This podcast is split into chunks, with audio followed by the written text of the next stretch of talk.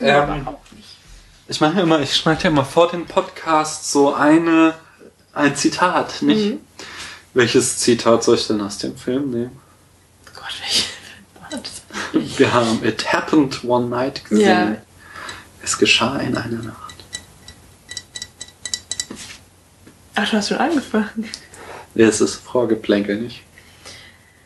Ähm, ja, also was er öfter mal gesagt hat, war eine Story von diesen Mauern von Jericho. Ja, das sind auch Das könntest du nehmen. Oder. Hm. Ach, als er doch zu seinem Chef geht und dem sagt, dass er. Ähm, dass er die Frau liebt. Hm. Ich dachte vielleicht die Hitchhiking-Szene, die Was? seine Theorien übers äh, Anhalten, Autos anhalten. Mhm. Ja, aber die ist halt ohne Bild irgendwie nicht so cool. Ja, das stimmt. Ja, wahrscheinlich die Mauern von Jericho. Du musst mal, ähm, entweder musst du das Mikro noch ein bisschen drehen oder du musst dich mehr nach da legen, weil du bist außerhalb der Niere. Du außerhalb der Niere. Nee, immer es das geht sein noch so. Eigentlich müssen wir aber trotzdem näher zusammensitzen, hast du vollkommen recht. Die Niere ist, dass das so ein... Ja? Äh, also, der hat halt so einen Halbkreis, in dem das aufnimmt und da sagst du eben außerhalb und deswegen bist du da ganz leise gewesen auf dem Display. Ich hoffe, jetzt geht's besser. Gut. Also, das ist schon wieder viel zu lange her, dass wir den Film angeschaut haben. Mhm. Ich finde, wir sollten am Wochenende den Film gucken und dann am Mittwoch darauf direkt den Podcast machen. Ja, dann müssen wir uns Mittwoch immer besaufen und sind wir donnerstags voll fertig bei der Arbeit.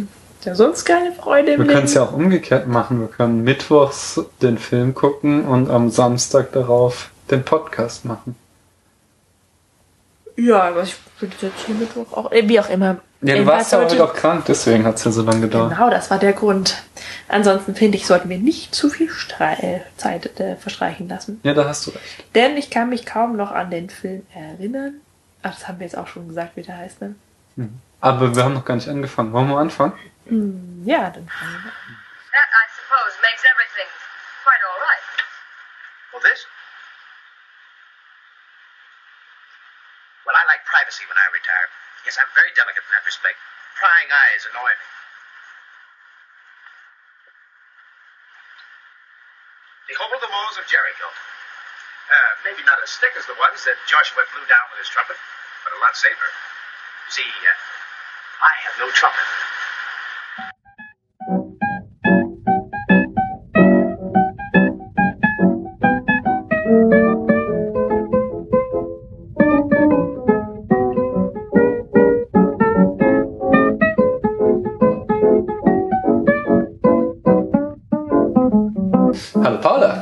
Hallo, lieber Daniel. Hallo, liebe Zuhörerinnen. Und liebe Zuhörer. Herzlich willkommen zu einer weiteren Ausgabe von Spätfilm Kino in deinem Gehörgang. Ich weiß nicht, die wievielte Folge das ist. Wir sind in der neunten Folge. Die neunte Folge, Ja, also wir haben- kurz vor dem Jubiläum. Kurz vor dem Jubiläum, da haben wir doch schon drüber gesprochen, was wir für einen Film, oder noch nicht, aber von welchem Regisseur wir zum Jubiläum einen Film machen wollen. Erinnerst Willst du das noch? jetzt verraten? Nee, Quatsch. Ich will ja äh, nicht. Ja. Ich will nur die Spannung hochhalten. Ja, falls es einen Hörer gibt, der, also auch nur einen einzigen Menschen, der bisher jede, jede Folge unseres Podcasts angehört hat, dann kann diese Person sich das bestimmt schon denken, wer den nächsten Film stellt. Meinst du wirklich? Ich glaube, so vorhersehbar sind wir noch nicht. Ja, so bin noch so mysteriös. Wir sind noch so mysteriös. Das Lustige ist vor allen Dingen, wir nehmen diese Folge jetzt gerade im Oktober 2013 auf, weil es ist ja zeitsouveränes Hören. Es kann ja gut sein, dass jemand das dann irgendwann im April 2025 hört. Das hat ja damit gar nichts zu tun. Nee, ich meine nur, das kann ja sein, dass er im April 2024 dann die ersten neun Folgen gehört hat und äh, von daher dann uns vielleicht schon voraussehen kann. Ach so. Ähm, Whatever. Das äh, irgendwie was war denn die erste Folge eigentlich? Psycho. Ach, Psycho von Hitchcock. Genau. Jetzt schau mal eine an. Aber wir hatten doch schon eine Folge mit The Dark Knight. Also war das waren, das sind die unveröffentlichten. Wir haben noch so. so ein paar Generalproben. Da nannte, da war auch meine Idee noch, den Podcast Gangster streicheln Katzen zu nennen. Mhm. Und ähm, wir haben Dark Knight. Ich habe mit unserer Tochter zwei, drei aufgenommen. Ja. So auch Heidi. irgendwie das mal, um zu testen. Genau, Heidi, der König der Löwen. Und Mhm. ich meine noch irgendwas. Und haben wir beide nicht sogar auch noch irgendwas gemacht? Na, ich glaube, wir sind ziemlich schnell in die Vollen gegangen. Okay. Jedenfalls ist das so auf der Festplatte und irgendwann, wenn wir mal berühmt werden, dann hau ich das so als Special Edition raus. Ja, welchen Film haben wir geguckt, Paula? Es geschah in einer Nacht Genau. mit Clark Gable und Charlotte. Nee. Mensch, ich weiß nicht, wie die heißt. War mir vollkommen unbekannt, aber die hat einen coolen Namen. Und ist übrigens auch eine sehr gute Schauspielerin, wie ich finde. Ich finde, also das ist total oberflächlich, ich weiß, aber ich mag das nicht, wenn Menschen insgesamt, aber es machen meistens Frauen, sich die Augenbrauen wegrasieren und sie dann nachmalen. Ja, das war ja der Stil der. was Ich weiß, aber ich 20er finde, das sieht was? immer irgendwie krank aus und also wie gesagt, ich weiß, es ist total dämlich und oberflächlich und aber es hat irgendwie mich die ganze Zeit gestört, dieses Gestört Gesicht sogar. mit diesen nachgemalten Augenbrauen zu sehen. Es sind Clark Gable und Claudette Colbert Oh, Claudette. oder Claudette Colbert, ich weiß nicht, wie sie sich Claudette Colbert klingt besser. ja, wahrscheinlich. Äh, ja, Regie geführt hat der große Frank Capra. Der hat eine ganze Menge Klassiker, also er hat ewig viele Filme gedreht und so die bekanntesten sind äh, It's a Wonderful Life 1946, dieser Film, der in Amerika immer zu Weihnachten gesehen wird, wie bei uns der kleine, Kleine Lord. Lord. Genau. Arsen und Spitzenhäubchen aus dem Jahr 44. Mr. Smith geht nach Washington 39. Den hat haben wir doch auch angeschaut. Genau, den ist haben das nicht auch auch gesehen. mit Clark Gable? Nee, das war ein anderer. Das war aber auch irgend so ein alter Star, der dann noch voll jung ist. Ich hab's vergessen. Ich kann gleich nachschauen. ja Ähm, nicht in den. Fesseln von Shangri-La von 1937. Ist auch so ein äh, Abenteuerfilm-Klassiker. Und natürlich, es geschah in einer Nacht von 1934. Oh, 34, Mhm. doch nicht die 20er. Nee, aber Anfang der 30er Jahre und der, der Die Film? Augenbrauen, das Augenbrauen-Styling hat sich also lange gehalten, ja. Ja, ich klicke, warte mal hier, ich guck gerade noch mal. James Stewart spielt den ja. Mr. Smith, der nach Washington geht. Ja, vor allen Dingen habe ich auch eine Interpretation gelesen, die beschrieb, dass der Film einen Abschied von den 20ern und eine Begrüßung der 30er Jahre äh, darstellt quasi. Aha. Äh, in dem Sinne, dass Claudette und ihr Ehemann äh, halt noch so diese dekadenten 20er Jahre mit dem High Society Auswüchsen darstellen, während Ach, den, dann der Verlobte meinst du? Genau, nee, die sind ja verheiratet. Die sind ja, haben ja nur die Ehe noch nicht vollzogen, weil der Vater was dagegen hat. Wir Ach, stimmt. rollen natürlich. gleich die Handlung auf. Ja. Äh, während dann nämlich Clark Gable als äh, alkoholisierter, mittelloser, freier Reporter oder Reporter, der gerade seinen Job verloren hat, äh, schon Zeichen der 30er Jahre und der Weltwirtschaftskrise ist, die 1929 ausbrach in Amerika The Great Depression genannt, die ja in dem Film auch immer wieder angedeutet wird, auch wenn sie stark romantisiert wird. Okay, ähm, die Handlung, oder? Ja, Sollten wir mit anfangen. ja. Das ist mein Part, ja, weil ich na, gut. Ähm, sobald ich es noch zusammenkriege, ich hoffe, du hilfst mir dabei. Mhm. Ähm, du hast ja gerade schon gesagt, klar, Gable hat seinen Job verloren. Ja, aber wir fangen erstmal mit Claudette Colbert ein. Mit Ja, ihr, so, ja gut, so fängt der Film ja auch an. ja, Ähm, mit ihr steigt die Handlung ein. Genau, sie ist zusammen mit ihrem reichen Vater auf einem Schiff und in, er hat sie, glaube ich, entführt, Mhm. ähm, weshalb sie in Hungerstreik tritt. Sie möchte gern wieder mit ihrem Ehemann zusammen sein oder überhaupt mit ihm zusammen leben. Und ihr Vater hat eben ein Problem mit dieser Ehe mag nämlich den Ehemann nicht. Das muss irgendwie so ein Fliegerheld sein. Äh, warum er ihn nicht mag, wird, glaube ich, nicht wirklich erwähnt. Ähm, Ich komme gerade. Also sie heißt Ellie, aber wie der Mann heißt, ver habe ich heißt irgendwie vergessen. Jack oder so, oder Frank. Andrews? Nee, das ist der Vater. oder? Der heißt mit Nachnamen heißt der. Ach Mensch. Warren. Peter Warren heißt er. Nee, Peter Warren ist äh, Clark Gable. Ja, ja. Achso, nee, ich meinte ja jetzt den Ehemann von Ach so. Ellie. Aber ich wollte, war dir ins Wort gefallen. Erzähl die Hand. Ja. Ja, wir sehen also, wie diese junge Frau sich dann von ihrem Vater emanzipiert. Ja. Äh, Sie geraten in Streit über die Ehe und der Vater äh, verpasst ihr eine Ohrfeige, woraufhin die gute Ellie aus der Kabine flüchtet und über Bord springt. Genau. Und an Land schwimmt. Genau, sie schwimmt an Land, versetzt ihre Uhr, dafür bekommt sie dann so viel Geld, dass sie sich neue Kleider und eine Fahrkarte nach New York leisten kann mit dem Bus. Denn in New York äh, möchte sie ihren Ehemann treffen. Ähm, ja, aber erstmal muss sie mit dem Bus dorthin fahren und in dem Bus trifft sie dann Peter Warren. Genau. Der hatte, ähm, den, der wird uns eingeführt, wie er am Telefon mit seinem Verleger oder seinem Herausgeber der Zeitung telefoniert, der ihm gerade, Redakt- Chefredakteur. genau, den kündigt, weil er total besoffen ist. Und, und, und, und regelmäßig trinkt und wohl auch, ach, ich weiß nicht, was er noch für Gründe anführt, aber ähm, auf alle Fälle hat er gerade seinen Job verloren und ist entsprechend mittellos und fährt auch nach New York mit dem gleichen Bus wie Ellie. Genau. Und sie setzen sich auch auf die gleiche Bank, denn kein Platz ist mehr frei, nur die letzte Bank, die man wohl auch noch runterklappen muss. Ja, vor allen Dingen ist es so ein halber Sitz, also es sind keine zwei Sitze, sondern es ist quasi so eine Bank, äh, wo man zu zweit oder alleine drauf sitzen kann, je nachdem, wie groß man ist. Wie groß, ja. Oder breit. Und natürlich können sie sich nicht leiden. Ja. Ellie ist auch sehr ungesprächig. Wahrscheinlich ist ihr das alles sowieso ziemlich unangenehm, mit dem Bus zu fahren, weil sie ja ähm, ein, einen anderen Standard gewöhnt ist.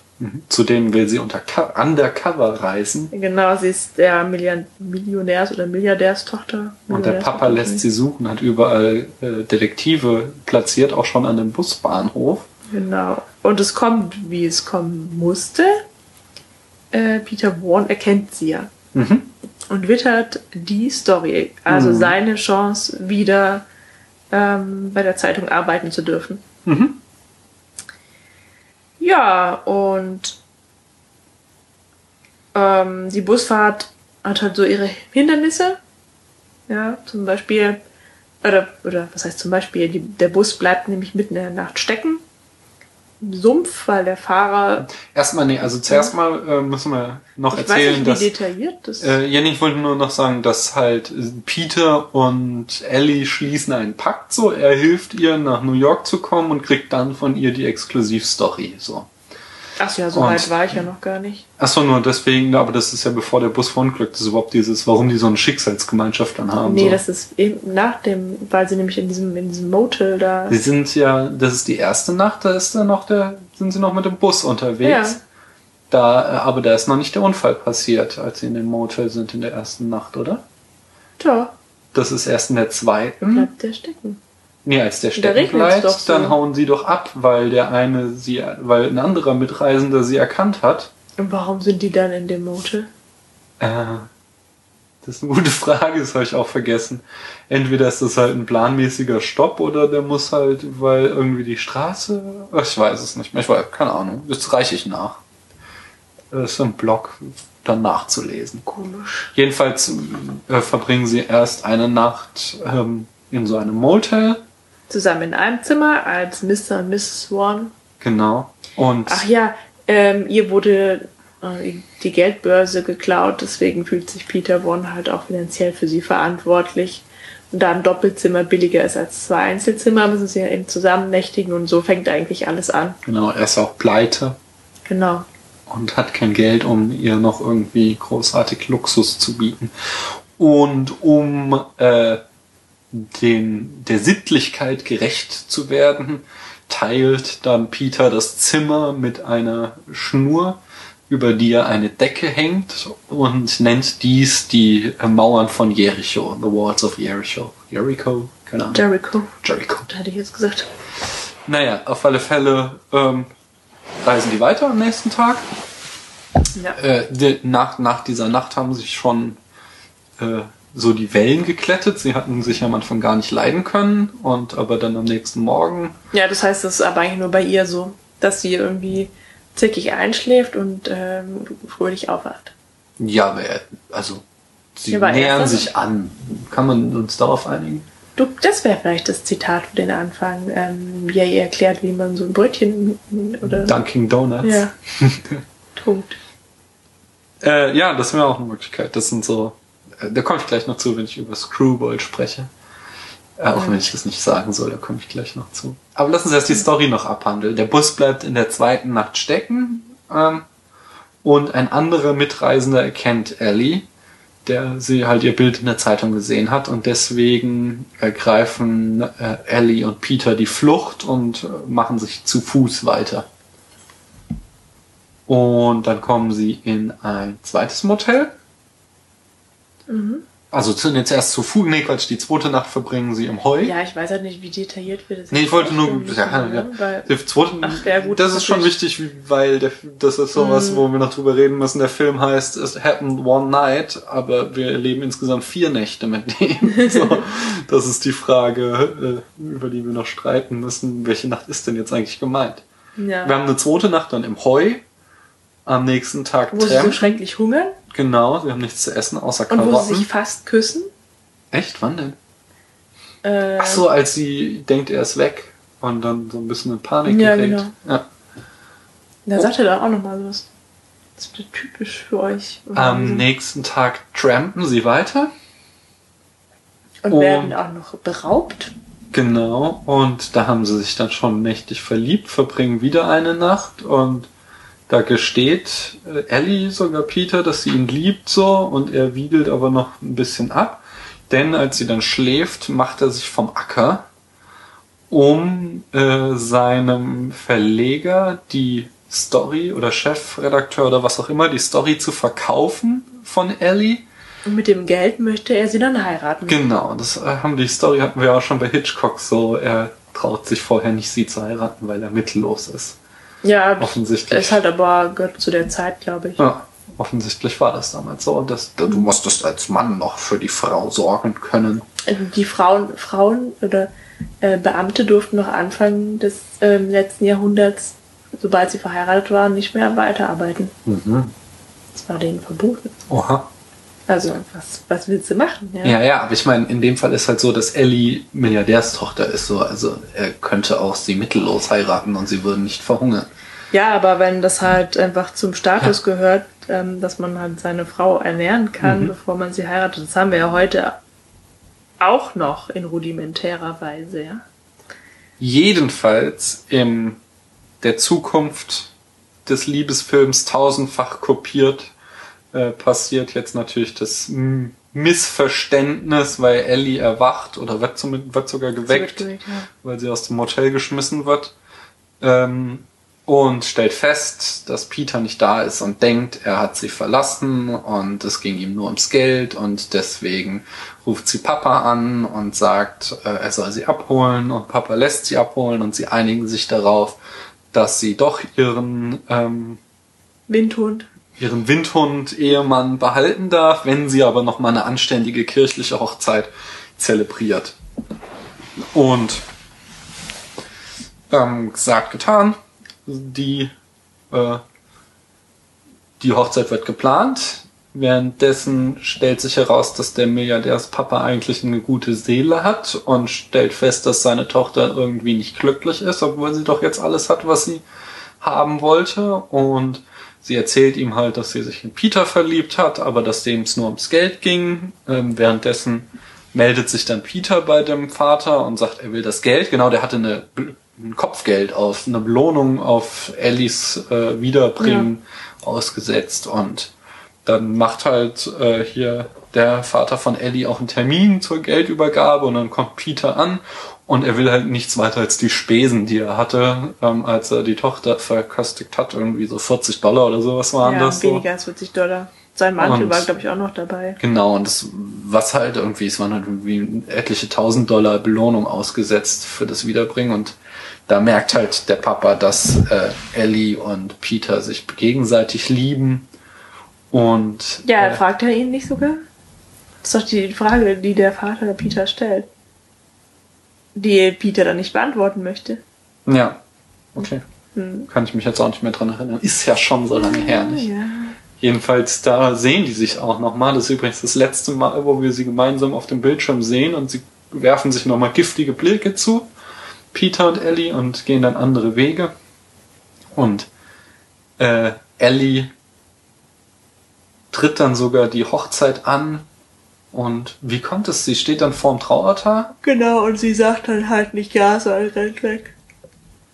Achso, aber Papa hat vorher mit ihr geredet und ihr gesagt, dass Peter Auf dem. Weg zum Altar, genau. Okay, er führt die Hat Frau er ihr zum gesagt, Altar. ähm, Kind, lauf weg, ein Wagen steht für dich bereit. Ah, so, und der Film endet dann damit, dass man wieder ein Motel von außen sieht und dann klingelt das Telefon und der Papa sagt Bescheid, dass die Ehe annulliert wurde von Ellie und äh, dann ertönt ein Trompetenton, das natürlich äh, die Holzhammer-Metapher ist, dass jetzt äh, die Mauern von Jericho durch die Trompete glaub, einstürzen. ja, aber der sagt das doch dann auch noch irgendwie.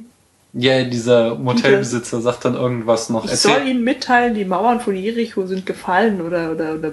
Irgend sowas. Und dann kommt, kommt die Fanfare am Ende. Hm. So, und das ist der biblische. Und in dem äh, Motel sieht man, äh, dass die Lichter ausgehen. Also die Fenster werden dunkel. das ist welcher Mythos aus der Bibel? Irgend- was? Die Mauern von Jericho, die mit der Trompete zum Einsturz gebracht werden. Das, das ist irgendwas mit den Israeliten und den Ägyptern? Nee, es sind nicht die Ägypter, aber es hat was mit den Israeliten zu tun, die zurückkommen oder so und dann, also Moses wahrscheinlich. Nee, Joshua. Joshua ist Jesus. Der hat irgendwie diese Trompeten, ne? Jesus hat keine Trompeten. Doch, der hat es irgendwie veranlasst, dass diese Nee, aber dann muss das ein Trompeten- anderer Joshua sein. Wir können das ja nochmal nachgucken. Du hast gesagt, das sei noch mal- Jesus. Ich habe gesagt Joshua. Ja, ja, Joshua ist der hebräische Name für Jesus. Ich kenne halt nur das Lied. Und da geht es darum, dass irgendein Joshua diesen Kampf dadurch gewinnt, dass, ähm, dass er die Trompeten blasen lässt und deswegen diese Mauer fällt. Ja, müssen wir nachreichen. Weiß ich jetzt auch nicht, keine Ahnung. Bin ich nicht bibelfest genug.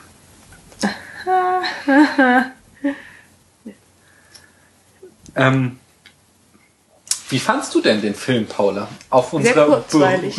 Ach so. berühmten Skala von 1 bis 100. Wie viele Punkte würdest du ihm geben? Ach, das ist ja schon wieder so eine schwierige Frage. Ähm ja, also ich glaube, es werden keine 60 Punkte. Ja, weil die Ritter der Kokosnuss haben, glaube ich, nur so 62 oder so von mir bekommen. Mhm. Ähm, also ich fand den halt, ich fand den lustig und kurzweilig. Aber er war ja doch auch ziemlich vorhersehbar.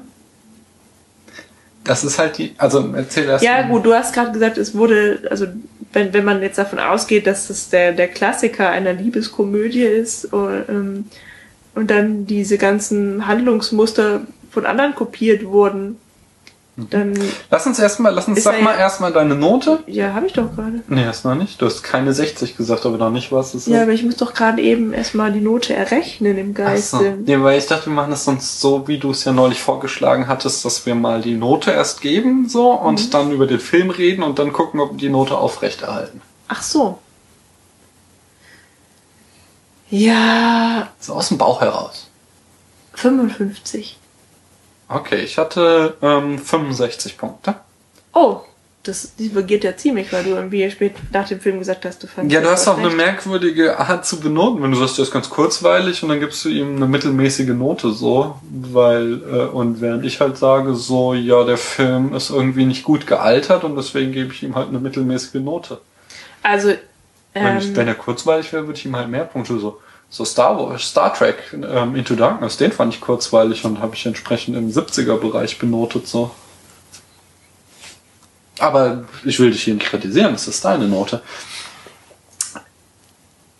Lass uns ein paar Eckdaten von dem Film. Also das meiste habe ich ja schon erzählt, oder du, äh, Hauptdarsteller, ähm, Regisseur. Was spannend ist, ist halt das Genre. Wir haben es hier mit einer Screwball-Komödie zu tun.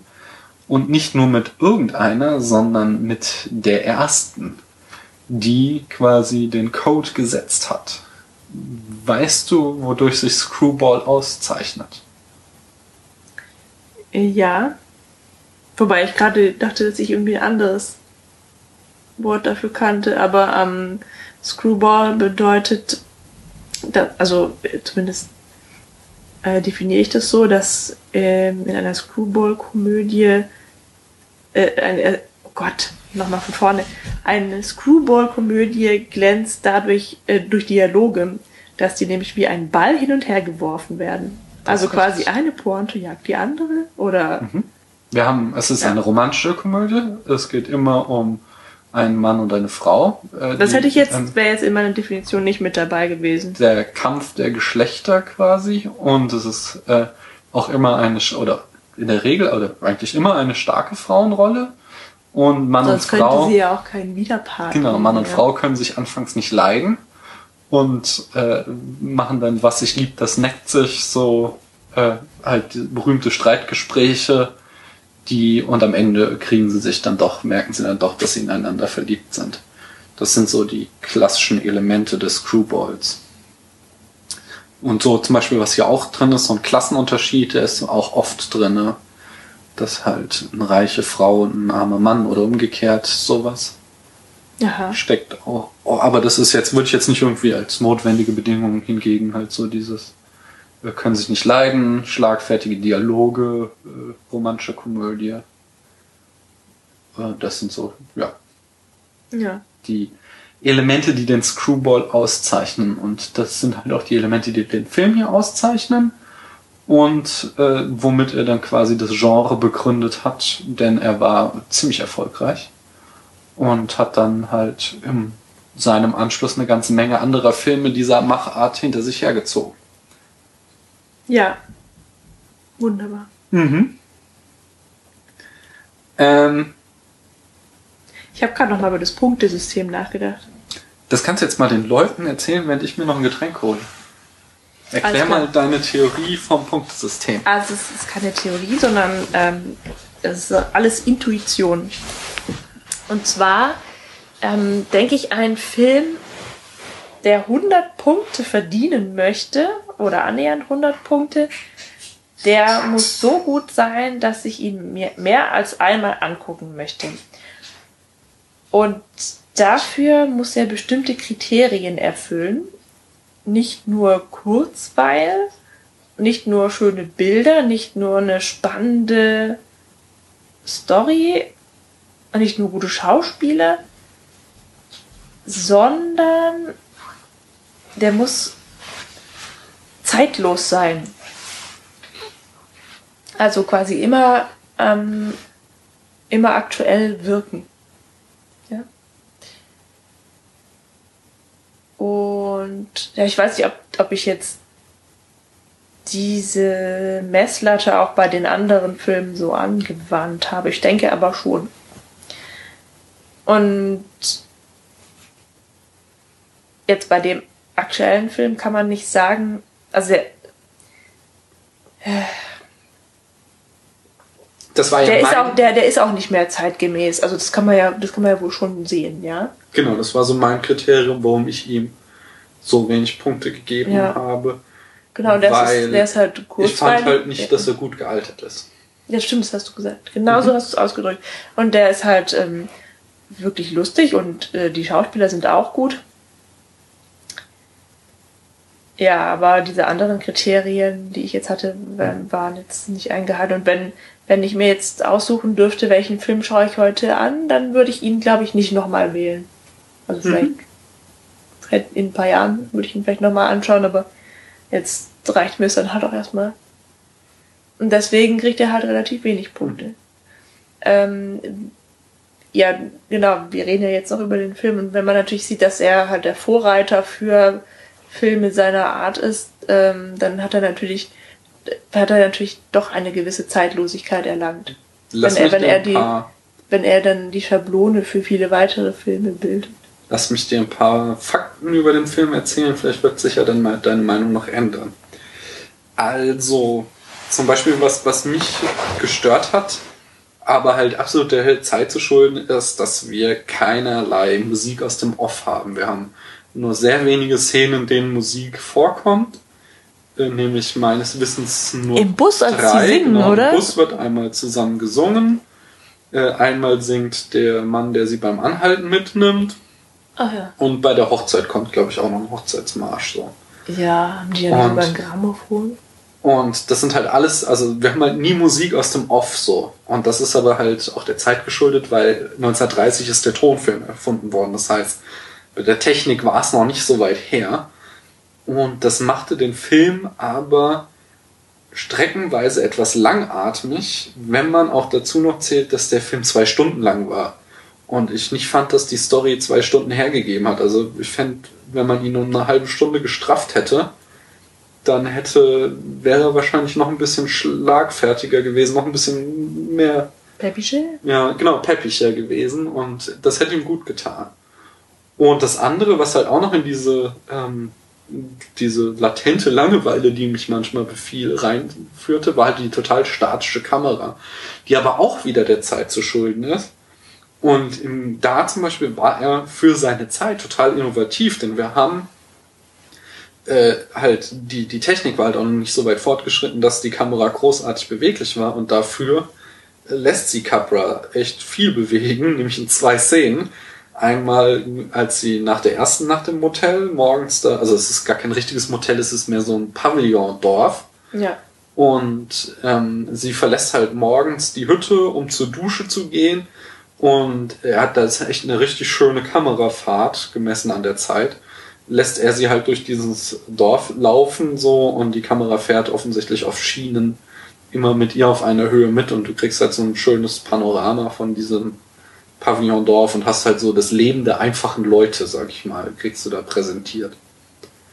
Und das andere ist, ähm, dass er ja nicht, was ja auch sogar noch Jahrzehnte später total unüblich war, eine Szene im Auto filmt, wo offensichtlich keine äh, Leinwand mitläuft. Also er hat etliche Szenen, wo im Hintergrund auf der Leinwand Bilder mitlaufen, aber als äh, Peter zurückkehrt und dann von der Kolonne vom Vater überholt wird, Ja. das sind offensichtlich, sieht man ihm an Außenaufnahmen, wo halt das, die Kamera tatsächlich irgendwie auf dem Auto von Peter montiert war und man dann von hinten raus halt sieht, wie diese äh, äh, Kolonne mit Blaulicht angerast kommt und ihn überholt. Das ist mir gar nicht aufgefallen. Ja. Und das sind schon, Aber also Blaulicht kann es nicht gewesen sein, denn es ist ein Schwarz-Weiß-Licht. Schwarz-Weiß-Film. Ja, aber du kannst es ja dir dann vorstellen. naja, auf alle Fälle, Das ist interessant, ne, wenn man so einen Schwarz-Weiß-Film schaut, dass man da so, ähm, so reinfällt und es einem, man das dann gar nicht mehr bemerkt, dass da gar keine Farben zu sehen sind, sondern dass das Gehirn die quasi so drauflegt. ja, So. Wahrscheinlich ist das genau der gleiche Grund. aber ich habe auch gestern mit unserer Tochter eine Folge Es war einmal das Leben gesehen.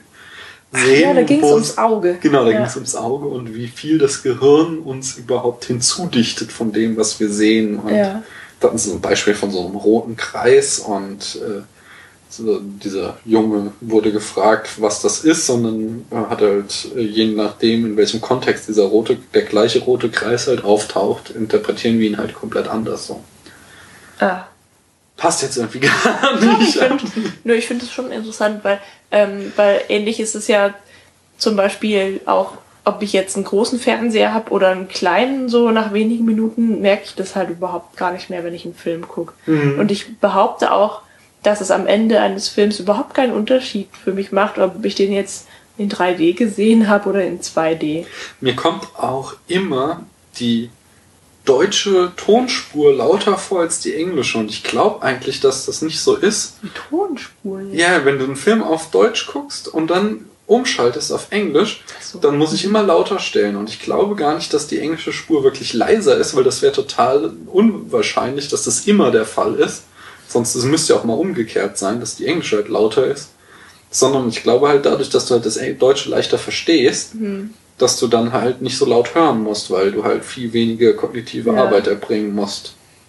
Ja, und deswegen, deswegen stören dich Nebengeräusche und so viel mehr, wenn du auf englischen Film guckst. Und das Hm. nimmst du dann so wahr, dass halt der Ton dann leiser wirkt. Ja, aber Also zumindest ich. Ja, ich weiß ja nicht, mhm. ob das anderen Menschen genauso geht. Das kann ich mir schon vorstellen. Übrigens haben die Schauspieler äh, gar nicht so wirklich an den Film geglaubt. Das heißt, dass ähm, Mr. Capra, dessen Spitzname Capricorn ist, äh, wo, was heißt es? Steinbock? Ähm, Steinbock, ne? aber halt natürlich auch da das Popcorn drin steckt und das heißt so, das soll so, also sein, so ein Mash-up zwischen seinem Namen und Popcorn, das soll halt so auch bedeuten, dass er halt so leichtes Popcorn-Kino gemacht hat für seine Zeit. War jetzt halt kein Hitchcock oder kein Chaplin, sondern hat halt eher so den Film für die breite Masse gemacht. Und ja, er hatte echte Schwierigkeiten, den Film zu besetzen. So, Aber Hitchcock, fand sich. sorry, aber Hitchcock hat auch Filme für die breite Masse gemacht. Ich weiß, aber Hitchcock. Und Chaplin doch auch. Ja, natürlich, die waren extrem erfolgreich, aber die hatten auch immer so einen Kunstanspruch. Und Ja, das hat die diese, breite Masse nicht gemerkt. ja, möglicherweise, aber das ist halt vielleicht auch der Grund, warum man sich heute noch einen Hitchcock und einen Chaplin aus der Zeit angucken kann. Äh, Also zum Beispiel jetzt der große Diktator, gut, der ist sogar noch jünger, obwohl er ein Stummfilm ist. Äh, Aber auch jetzt Lichter der Großstadt, der dürfte ungefähr so die gleiche Zeit sein. Äh, Den finde ich äh, halt total zeitlos. Den kann ich mir immer wieder anschauen. So, Hm. Das ist einfach ein geiler Film. So, den, der finde ich zum Beispiel ist besser Ja, gealtert. So. Zeitlos, da sagst du Ja. schon wieder. Ja, weil das sind Themen, die da aufgegriffen werden, die ihm immer ge- gelten. ja, aber die Themen hier gelten doch auch immer. Das ist ja Liebe. Ja, aber die wird verhindert dadurch, ähm, dass die Frau nicht machen kann, was sie will. Und der Mann halt auch so einen gewissen Status haben muss, Hm. um zu machen, was er will. Jedenfalls Ist schon so eine Emanzipationsgeschichte auch. Ne? äh, wurde Clark Gable dann äh, nur deswegen gecastet, weil sein Studio, ich glaube es war Universal, gerade keinen Film für ihn hatte. Und das war noch das alte Studiosystem, wo die Stars eine Festanstellung hatten. Und das hieß halt, dass äh, Gable bekam Gehalt, ob er jetzt gerade einen Film dreht oder nicht. Und da halt Universal keinen Film für ihn hatte, haben sie ihn an Columbia ausgeliehen, um diesen Film zu machen ähm, und hat dann halt das Gehalt von Columbia bekommen, so damit sie da. Ich glaube, sie haben wahrscheinlich noch ein bisschen Gewinn gemacht, als sie ihn ausgeliehen haben. Wie man das heute so mit Fußballern macht, ist das. Und äh, Gable trat auch den Dreh an, ähm, in, als indem er da am ersten Tag erschien und meinte so, so let's get over with it oder irgendwie äh, sowas in der Richtung. Lass es hinter uns bringen, so. Und bei den Frauen hat er auch äh, ewig viele Frauen gecastet und keine wollte es machen. Und Colbert hat das auch dann nur gemacht, weil sie das Doppelte ihrer üblichen Gage bekommen hat. Das hat sich doch mal gelohnt. Ja. Obwohl ich ihren Namen noch nicht kannte. Also sie hat durch den Film leider keine Berühmtheit erlangt, obwohl sie Doch, die hat schon, ähm, also die ist uns nicht in Erinnerung geblieben, aber die hat schon, wenn du dir das anschaust, auf der IMDB, die hat eine beachtliche Filmografie. Also die war auch. Danach dann erst, oder? Nee, nee, auch davor schon. Also die hat 78 Filme gedreht oder 78 in 78 Titeln mitgespielt. Von daher. Ähm, Ist ja noch nicht die ist halt auch schon in den 60ern Ernest gestorben. Vielleicht hängt das auch damit zusammen, dass wir sie nicht kennen. Ja, aber das ist jetzt auch nichts irgendwie, was so besonders berühmt ist, außer jetzt It Happened One Night. Naja.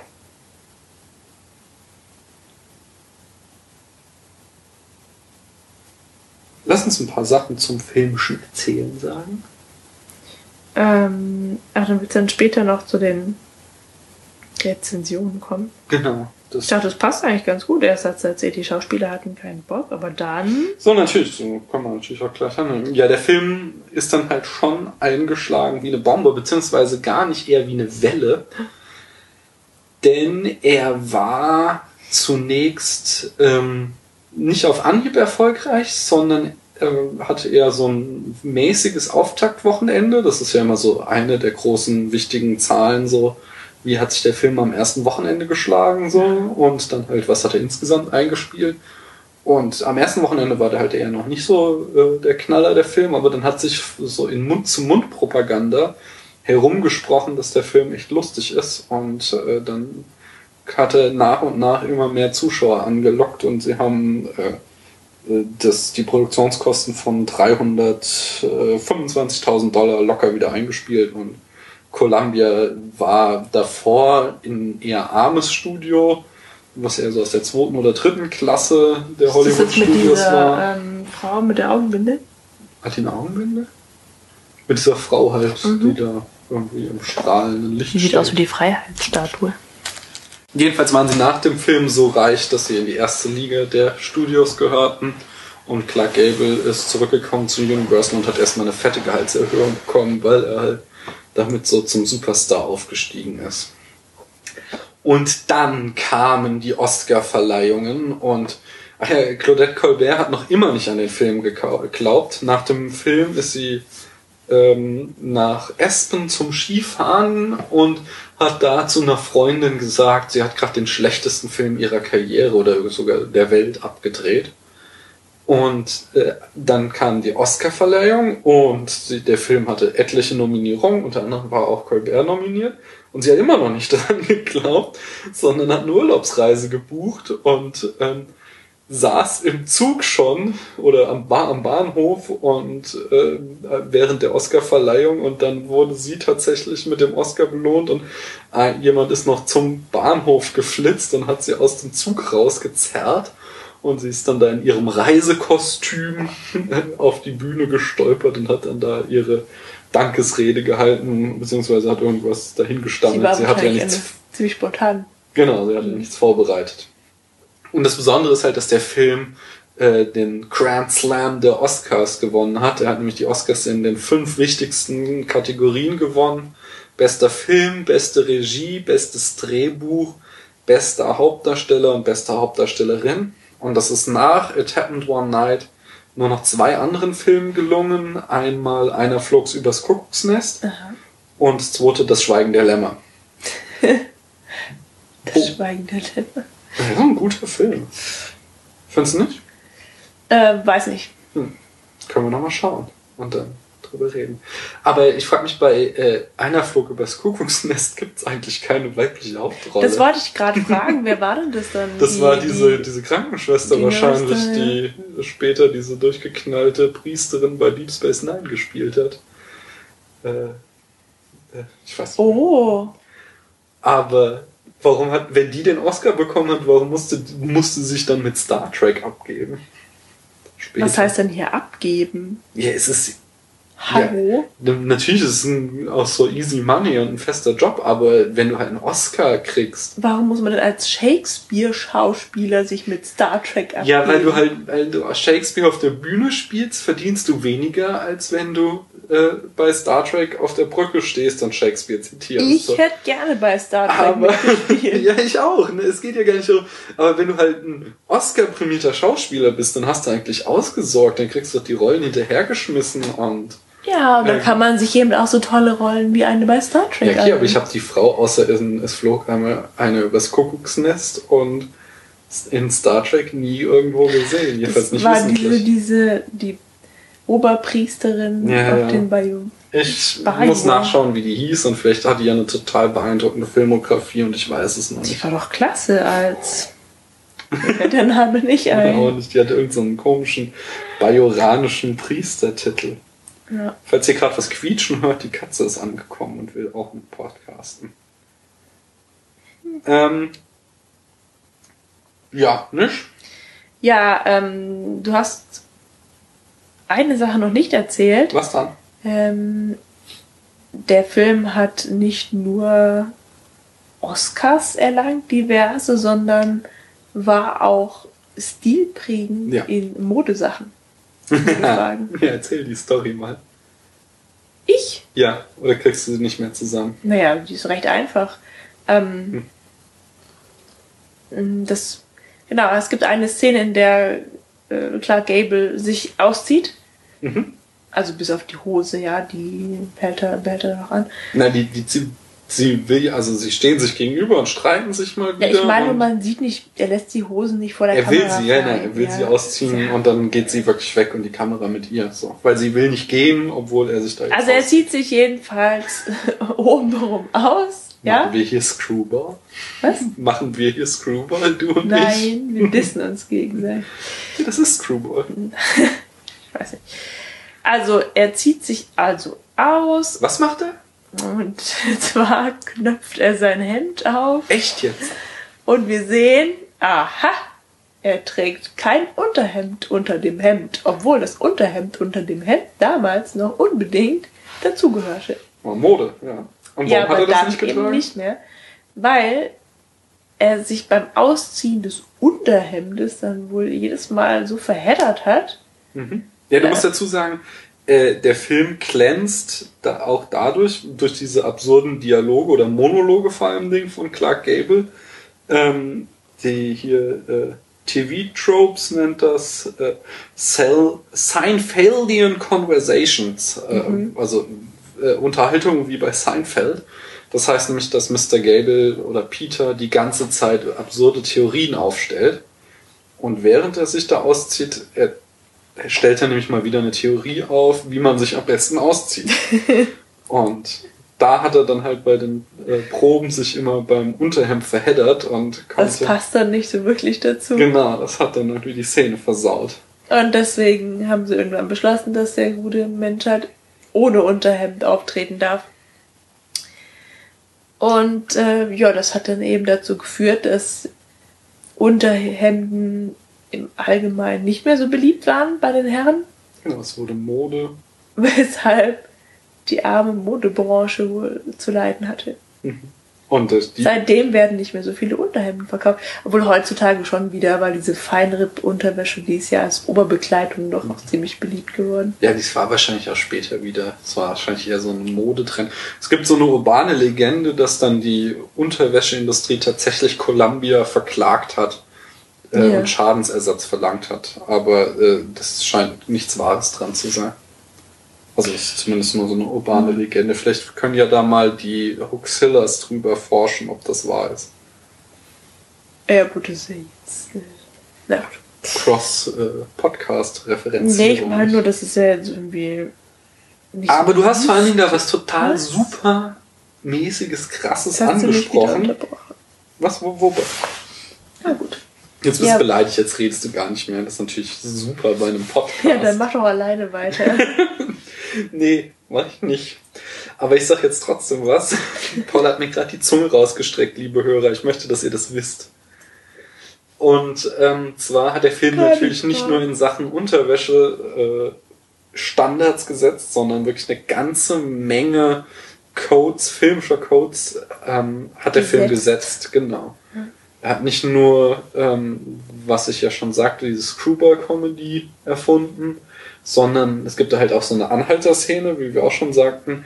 Und nachdem halt Clark Gable ähm, erfolglos versucht hat, Autos zu halten, gelingt es dann Claudette Colbert, äh, ein Auto anzuhalten, indem sie halt nicht den Daumen raushält, sondern den, ihren Rock lüftet und ihr Bein zeigt. ja. Und das ist halt eine Hitchhiking-Szene, die ist in späteren Filmen unzählige Male zitiert worden. Und hat. Äh, Aber jetzt nicht ähm, diese merkwürdigen drei verschiedenen Arten. nee, nee, nee, nur, nur Auch dieses so- Frauen ja. indem sie das Bein zeigen. Da gibt's wirklich, also das ist halt ein. ein Habe ich übrigens nie gemacht. Ich habe schon viel getrennt, aber Was nie das Bein ich habe gezeigt. immer den Daumen rausgehalten. Ja, Das ist ja nicht Claudette Colbert. Ja. Und trotzdem Und auch nicht im mitgenommen Film. worden. Ich glaube sogar bei Dumm und Dümmer oder irgend, irgend so, ein, so eine richtig trashige Komödie macht das dann so ein Mann auch. Nee, egal, es gibt Okay. Mir fällt jetzt zwar kein Beispiel ein, aber es gibt unzählige Filme, die das aufgreifen und immer wieder Frauen trampen lassen, indem sie Wobei das, das ziem Bein also eine ziemlich dumme Art ist zu trampen, weil man gerade dann ja wahrscheinlich eher an so Autofahrer kommt, an die man als alleinreisende Frau eben nicht geraten möchte, oder Ja, nicht? Also ich, Es ne? ist halt ein Film Ja. und es ist ein Film von 1935. So.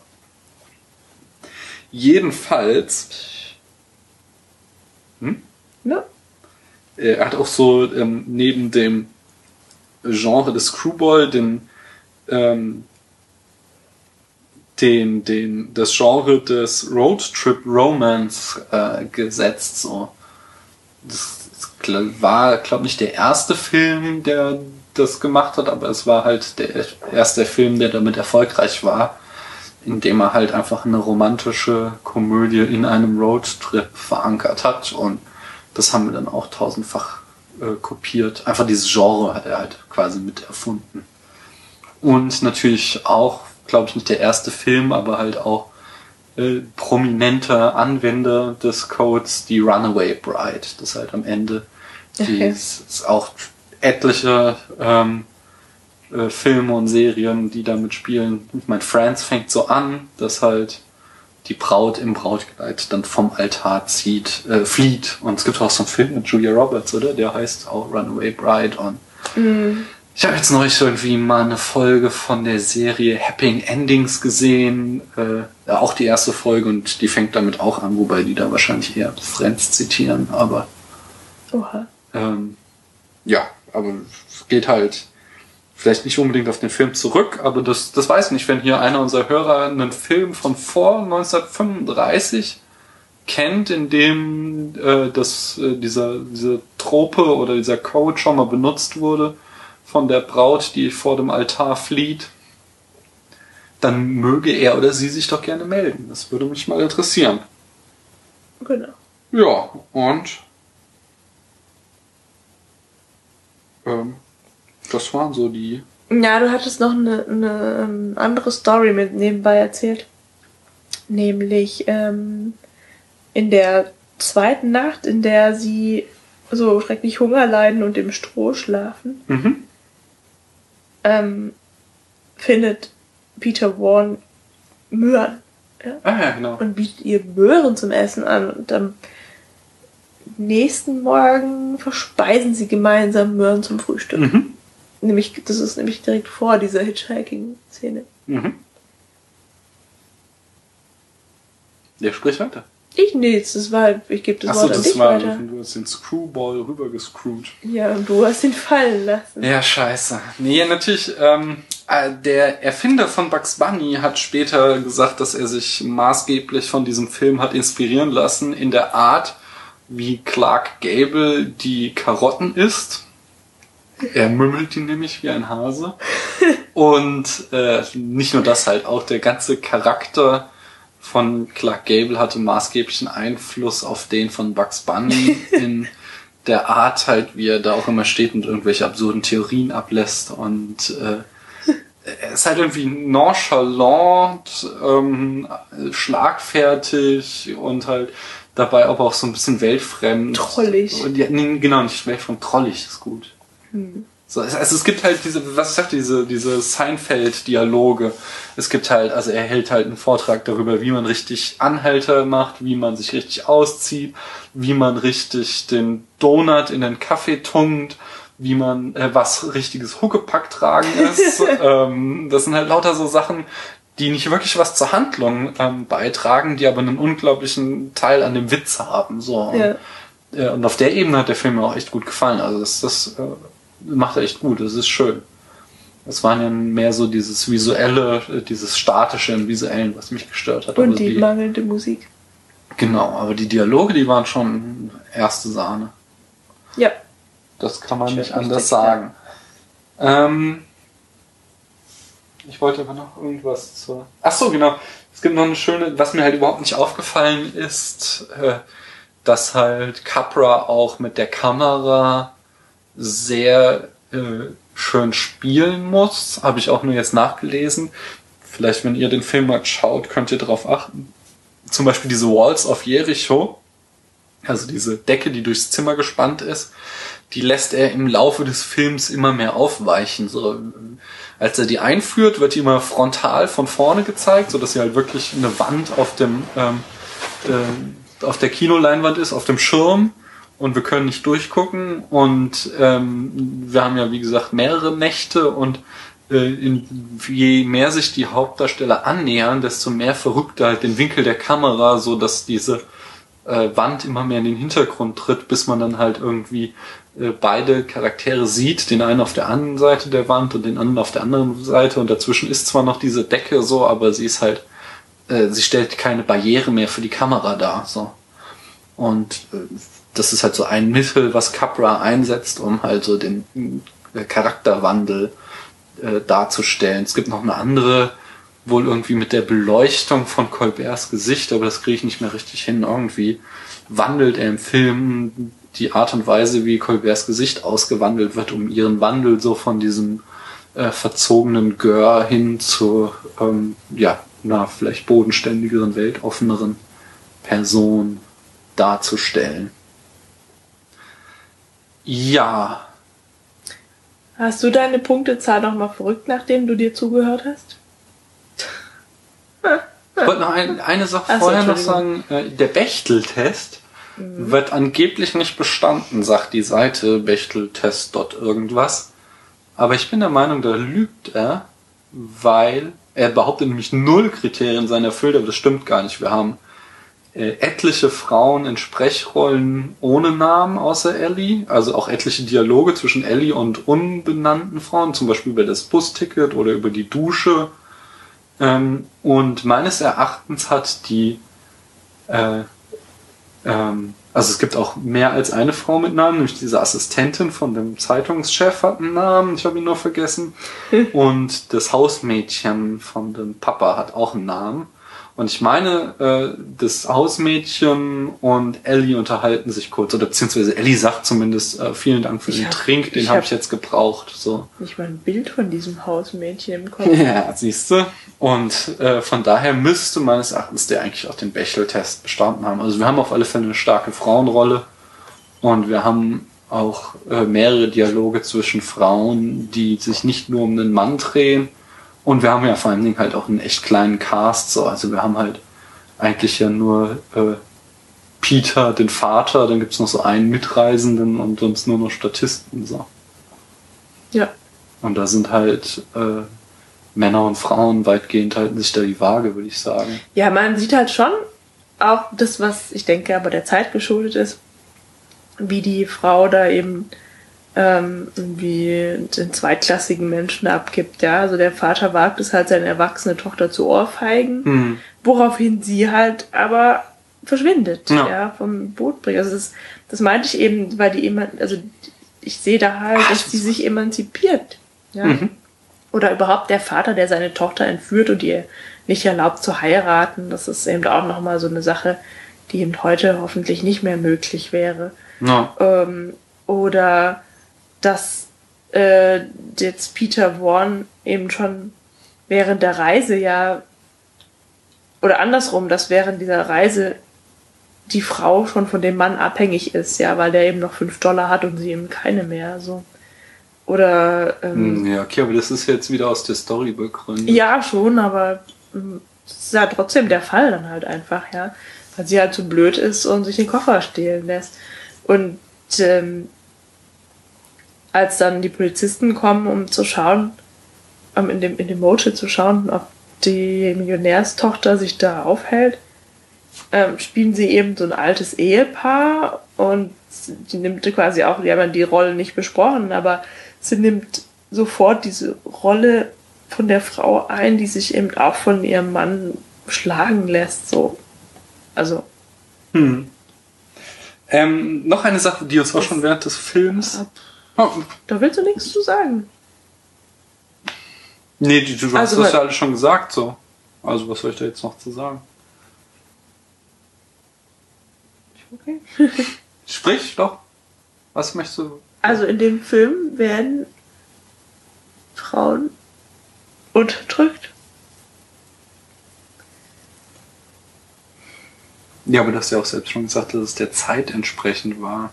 Ja, Also es ist jetzt auch kein irgendwie sonderlich emanzipierter Film, aber es ist halt auch nicht irgendwie sonderlich schlimm verglichen mit anderen Filmen. Also ich habe irgendwie neulich äh, ja The es eben- Transporter Es ist, gesehen. halt, es ist halt wenig subtil, sondern ziemlich deutlich zu sehen. Und, und es ist eben ein Thema, dass ähm, die gute Ellie, auch wenn sie ja eine verzögen, verzogene Göre ist, ja, dass sie ähm, eben sich dagegen wehrt und, und ihre eigenen Ideen im Kopf hat. Also ich habe zum Beispiel neulich The Transporter gesehen, der jetzt irgendwie aus den 2000er Jahren stand. In dem ganzen Film kommt überhaupt nur eine Frau vor, die die ganze Zeit nur das Opfer ist, die das irgendwie befreit werden muss und die dann noch natürlich irgendwie in der absurdesten Szene auf die Idee kommt, mit dem Helden äh, zu poppen. Oder denkst du jetzt so, so, da käme jetzt niemand auch nur im weitesten Sinne darauf, dass sie mitten in der Gefahr jetzt ähm, hier äh, vögeln müssen. Das ist wirklich nur, um nochmal ein bisschen die Quote anzuheizen. Und verglichen mit sowas, halt wirklich richtig plattsexistischem, ist der Film, ja, auch wenn er irgendwie ambivalent ist in manchen Szenen, noch halt, und vor allen Dingen irgendwie 70 Jahre älter ist, äh, ist der geradezu, würde ich sagen, emanzipiert. Ja.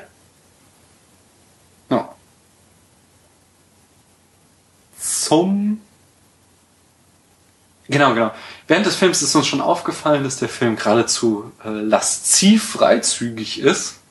Ja, klar, Also nicht Gable hat nur- nämlich kein Unterhemd. Genau, an. nicht nur Peter steht da in, äh, mit nackter Brust, sondern auch ähm, Ellie ist später nochmal so im Negligé zu sehen, äh, geradezu lasziv von hinten. Und da hatten wir uns ja auch gewundert, wegen der Zeit. Und natürlich dem, was wir schon letzte Woche angesprochen diesen berücht- berühmt-berüchtigten Hays Code. Das war so eine äh, Zensurbehörde in Hollywood, die halt für Sitte und Anstand im prüden Amerika sorgen sollte und die genau sowas verbieten sollte. Und die hat, äh, die wurde zwar schon 1930 wurde der eingeführt, der Hays Code, aber erst im Laufe von 1934 äh, wurde er strenger angewendet. Das heißt, der Film hat es wohl noch geschafft, äh, dem zu entgehen, bevor dann nachher Filme, die darauf folgten, stärker zensiert wurden und dann solche Szenen wahrscheinlich nicht mehr möglich gewesen wären. Auch überhaupt das Setting, dass ein, das Unverheiratete in einem Zimmer schlafen, das wäre wahrscheinlich nicht mehr durchgekommen. Ja. Ja. Hast du jetzt denn? Also ich habe den, also das, das Problem ist einfach, dass ich ähm, den Rittern der Kokosnuss so wenig Punkte gegeben habe. Wenn das nicht gewesen wäre, dann würde dieser Film wahrscheinlich so an die 70 Punkte von mir kriegen. Das wird jetzt ein Meme quasi, dass du Filme nicht mehr besser als Ritter der Kokosnuss Ja, bewerten. ich meine, man kann, der Ritter der Ko Monty Python ist halt einfach, Ja? die sind halt einfach zu gut, dass man kann die nicht schlechter bewerten als so eine Eintagsfliege. Nein. Das ist keine Eintagsfliege. Nein, aber- Das kommt dir nur so vor, weil du halt den Film kopiert gesehen hast durch andere. Jetzt fange ich an, ihn zu verteidigen, obwohl ich ihn noch nicht so gut Ja, siehst du? Das ist halt wirklich schwierig. Und ich meine mich, also ich weiß es halt auch nicht mehr genau. Ich müsste es selber nochmal nachhören. Ich meine, ich habe halt äh, Monty Python nur 62 Punkte gegeben. Kann ich doch eben nachschauen. Kann einfach ich doch weiter. nicht einfach diesem Film 69 geben? Sondern, wie viel gibst du ihm? Oh, das die falsche App. Ja, dann kriegt er eben 58. 58. 58, ja. Okay, und ich glaube, ich gebe ihm 66. Bist du gerade runtergegangen? Nee, höher. Von 65 auf 66. Oh, ja. Nach, nachdem du geredet hast. Über Und den du Film. auch. Ich habe nichts gesagt. Nee, du warst die ganze Zeit still. Ich werde nachher mal irgendwie deine Tonbeiträge messen und meine und gucken, wie viel Prozent denn wer hier hatte. nee, äh, aber wir haben beide geredet und danach habe ich meine Meinung geändert. So sieht's aus. Weißt Bescheid. Ich weiß Bescheid. Ja, und ihr wisst jetzt auch Bescheid. Nicht Ähm. wahr? Ihr könnt uns natürlich auch gerne sagen, wie ihr den Film fandet. Wir haben da so eine schöne Kommentarspalte. Also es lohnt sich. unter schon wieder jedem. Artikel, die viel zu selten genutzt wird. Nämlich wie? Noch gar nicht. Aber wir haben ja auch erst Folge 8, nicht? Und Neun. Oh, neu natürlich. Und die nächste Folge wird wirklich der Hammer. Ja. Ja. Erstmal ist der Film, Hammer. weiß Du ich hast schon. übrigens ne? 62 Punkten den Ritter der Sag ich doch. gegeben. Verdammt. Ähm, also die nächste Folge wird einfach, äh, weiß ich jetzt schon, dass es ein Klassiker wird. Wir besprechen auch einen ganz tollen Film. Ein Klassiker Und nämlich. das wollte ich jetzt nicht sagen. Und außerdem besprechen wir den Film kurz nachdem wir ihn angeschaut haben. Das, genau, das haben wir eben. Wahrscheinlich wird das sogar im Vorlorgeplänkel, Lolgebling. Lolgeplänkel wird es sogar zu hören sein, wie wir darüber beraten, dass wir die Schlagzahl weiter erhöhen müssen. Außerdem möchte ich halt, wie gesagt, der nächste Film, da haben wir schon eine Idee und ich möchte aber noch ein Halloween-Special machen. Das heißt, wir müssen diesen Monat auf jeden Fall noch zwei Filme gucken. Ja. Das Genau. kriegen wir hin. Und wenn ihr Ideen für Filme habt, könnt ihr uns die auch empfehlen, vorschlagen. Zum Beispiel auf www.spätfilm mit ae.de oder äh, an info.privatsprache.de. Spätfilm hat noch keine E-Mail, kann ich nochmal einrichten. Oder äh, ja, irgendwie sonst auf irgendwelchen Kanälen. Wir sind ja weit und breit verbreitet. Weit und breit vor anzutreffen. Genau. Ja, ansonsten Dankeschön noch eine schöne Zuhören. Zeit, genau, schönen Dank und ähm, bis zum nächsten Mal. Man hört sich.